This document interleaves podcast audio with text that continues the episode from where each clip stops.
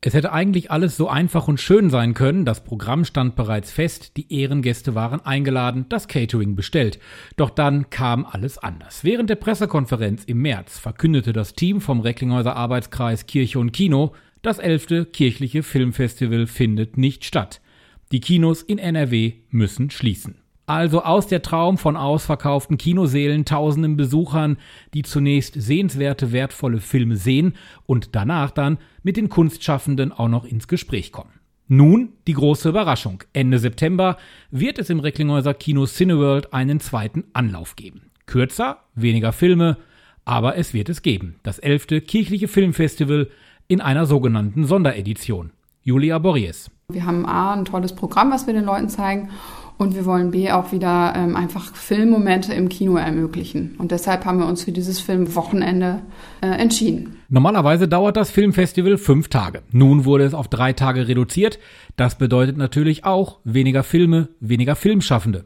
Qualität der Veranstaltung wird darunter aber nicht leiden. Wir haben tatsächlich von den sieben Filmen, die wir ähm, ähm, ausgewählt haben, alle Gäste wieder einladen können und die haben uns auch alle schon fest zugesagt. Und äh, die äh, Schauspieler, Schauspielerinnen, Regisseure, Regisseurinnen haben sich super gefreut, dass wir dieses Wochenende veranstalten und freuen sich jetzt auch ihre Filme zu zeigen. Zu den Gästen gehört der Regisseur und Autor Thorsten Körner, der die Dokumentation Die Unbeugsam als Weltpremiere im Gepäck hat, sowie der diesjährige Preisträger des ökumenischen Filmpreises Gypsy Woman, der Regisseur und Autor Hüseyin Tabak. Einen guten Schachzug haben die Festivalmacher übrigens mit der Einladung des bundesweit bekannten Pfarrers Peter Kossen gezogen.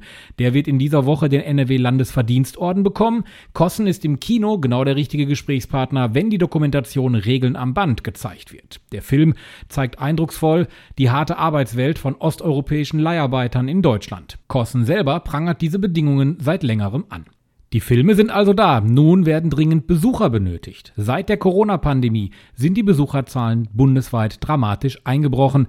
Für viele Lichtspielhäuser ist es fünf Minuten vor zwölf. So Kai-Uwe Thewesen, er ist Theaterleiter des Recklinghäuser Kinos. Da hoffen wir natürlich jetzt ein bisschen drauf, dass die Leute dann da äh, kommen, weil es muss sich ganz klar jeder darüber im Klaren sein, wenn die Leute aus dem Kreis Recklinghausen jetzt nicht wieder anfangen ins Kino zu gehen, dann wird es das Kino in ein, zwei Monaten definitiv einfach nicht mehr geben. Ne? Weil wenn die Besucherzahlen so bleiben, wie sie jetzt sind, dann kann man da kein Geld verdienen. Ein Appell, der wohl für die ganze Kinobranche gilt. Die Sonderedition vom kirchlichen Filmfestival bietet spannende Filme, interessante Gesprächspartner, aber nur ein Corona-bedingtes, begrenztes Kontingent an Karten.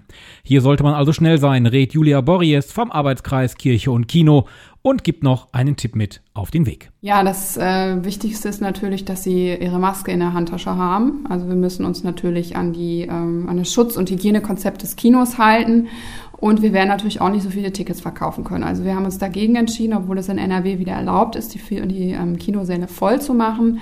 Ähm, wir werden nicht jeden Platz äh, besetzen. Also die Leute sollen sich auch wohlfühlen, wenn sie zum Festival kommen. Und wir möchten natürlich auch kein äh, Risiko eingehen.